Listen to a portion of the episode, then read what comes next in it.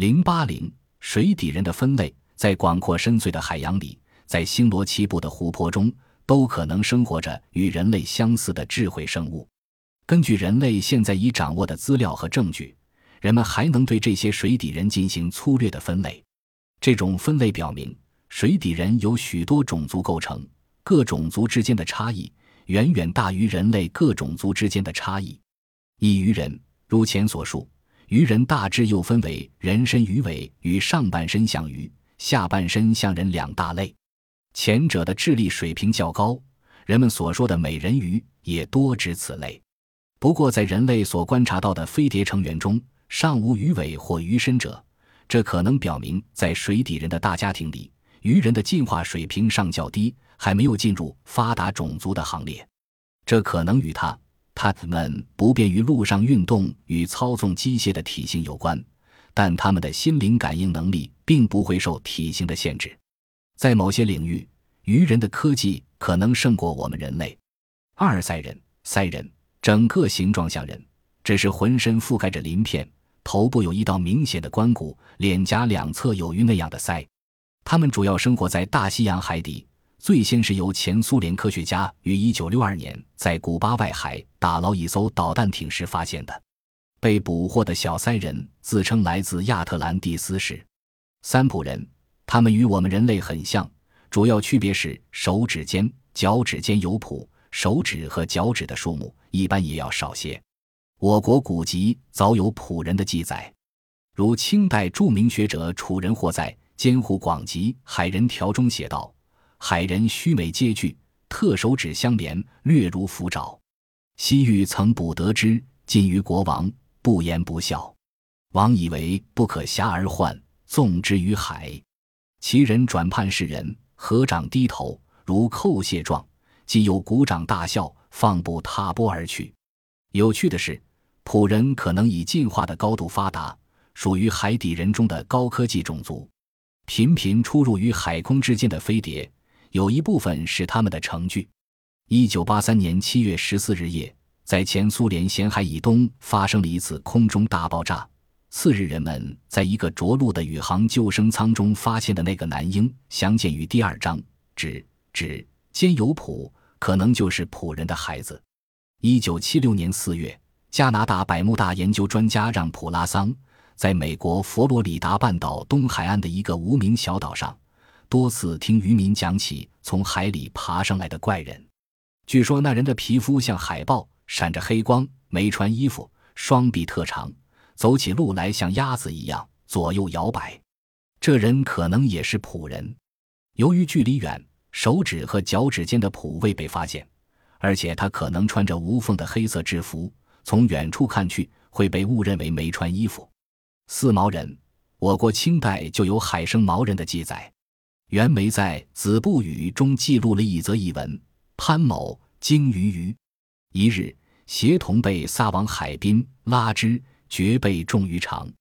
数人并立于之初，网中并无鱼，唯有六七小人跌坐。见人则和长于顶作礼状，遍身毛如猕猴，唯其顶无发，语言不可晓。开网纵之，皆于海面行数十步而没。土人云。此号海和尚，可见此前毛人已多次出现，以至于当地人把绰号都取出来了。在当代，美国人也遭遇了海和尚。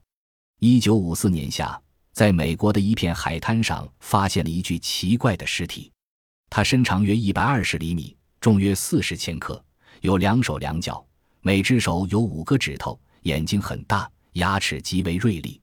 尸体虽已严重腐烂。但浓密的体毛清晰可辨。十四年之后，迈阿密的水下摄影师穆尼在附近海底摄影时，无意中发现一个脸部像猴子、头大、眼大、脖子长的奇怪动物。那怪物看清摄影师后，迅速地用腿部一个机械式的推进器游走了。五蜥蜴人在澳大利亚土著中流传着蜥蜴人创世的神话。这种神话中的动物，从上世纪八十年代以来。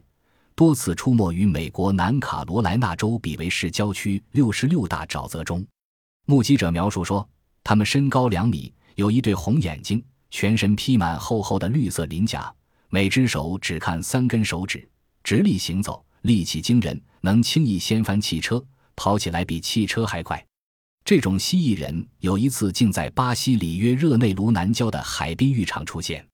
当时，一个全身长满了绿色鳞甲、人身蜥蜴脑袋的怪物突然从海浪中走了出来，把一大群正在海滩上进行日光浴的游人吓得屁滚尿流。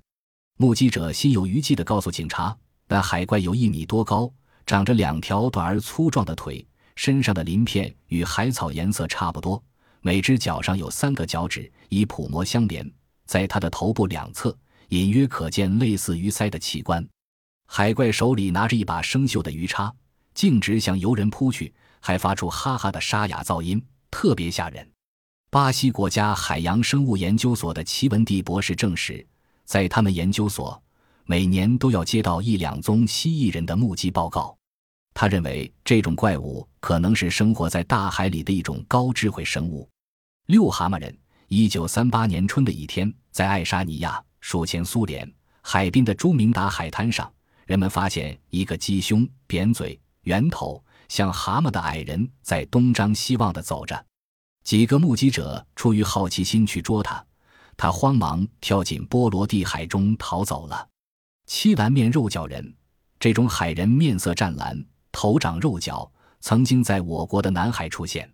据清代广东省的顺德县之前事略记载，康熙二十五年丙寅下，县东北叠尸海夜成珠，光芒触天，连吐三叶，市民聚观如是。叠石有老蚌，长如小舟，秋叶浮而吐珠，直上如月，然不常见。见时。海边青塔山一美见蓝面肉角人，县志属于地方志，应当是字字有出处，是可信的。八两七人到了近现代，海人已进化出与我们人类外形相差无几的水陆两栖人，他们也分布在江河湖泊中。清代吴淞口有个海军将领，人称诺公，他的部下有许多军马。马群在海边吃草时多次受到惊吓，于是军士们就埋伏起来看个究竟。终于捉住了肇事者，原来是一个从海里钻出来的黑小孩。他与常人没多大不同，只是浑身皮肤黑黝黝的，眼珠子发绿，牙齿发黄。开始他不愿穿衣服，很暴躁。由于诺公和官兵们对他很友好，他慢慢驯服了，大家也不再防范他。四年后的一个夏天，黑娃趁人不注意，光着身子跑到海边，纵身跳进海里跑了。江苏人徐衍在《我所见到的水中类人生命体》一文中回忆说：，一九五八年七月的一天，我在东通常熟、西接江阴的长江支流旁边的一个竹林中温习功课，忽然抬头看见河中冒出一个人来，他的脸如常人，头发是红色的。在阳光下，像有一圈红晕笼罩在头上。他身子在水里，只在水面露出了头。徐衍忙跑回家，叫小舅舅来看。两人赶来后，河中人早已不见了。徐衍所见到的，大概就是传说中所说的河神，老百姓所说的水鬼，应当是一种多发事件。世界各地的人们所目击到的飞碟成员，大致分为四类，其中有一类与我们人类极相似。他们也出入于江河湖海之中，因此不能排除他们是与我们同在一个星球的两栖人这一可能性。以上的水底人分类仅仅属于一种探索，并不是定性的结论。事实上，基于我们对 UFO 的了解，一些水底人有可能来自外星，这些外星上的智慧生物可能生活在水里。不过，又由于地球上水域的浩瀚广大，人类对深水地带的了解甚少。